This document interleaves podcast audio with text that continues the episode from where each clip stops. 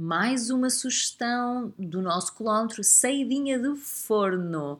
Hoje tenho uma sugestão de uma marca de roupa para exercício físico, ginásio, mas também para andar na rua, que é só incrível.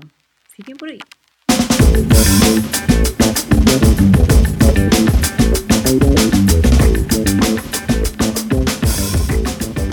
Parou tudo, minha gente. A questão é: como é que eu não sabia da existência desta marca de roupa de desporto? A Puka! Como é que eu não conhecia a Puka?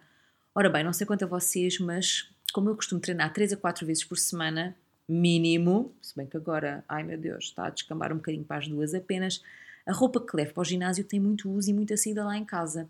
É muita máquina de roupa, é muita lavagem a 40 graus, é muita opção para grifar lá na academia, estão a perceber, não é?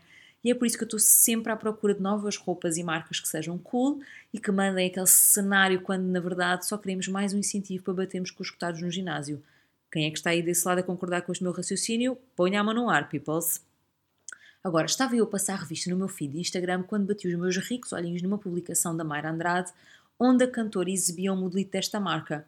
Morrer. Quero tudo! Foi o que eu pensei. Fiz logo um double tap em cima da foto para ver o que é que a Mayra tinha e lá está, tinha identificado esta marca.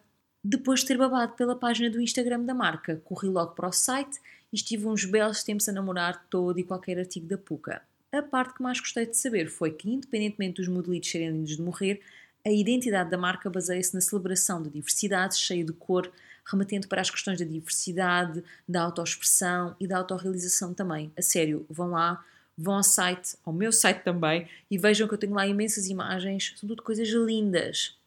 A criadora da marca tentou na sua coleção unir as suas inspirações suecas de origem com as raízes de Moçambique e da Índia, onde também esteve há alguns anos, e é desta junção cultural com a produção orgânica de materiais reciclados provenientes do norte de Portugal que a magia aconteceu. E assim nasceu a Puca, a minha nova obsessão gímnica. A sério, é ou não é tudo lindo, malta? Sério, vão lá ver.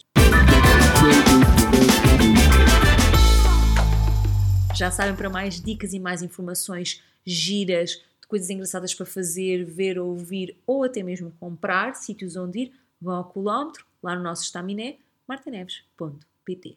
Um beijinho e bye!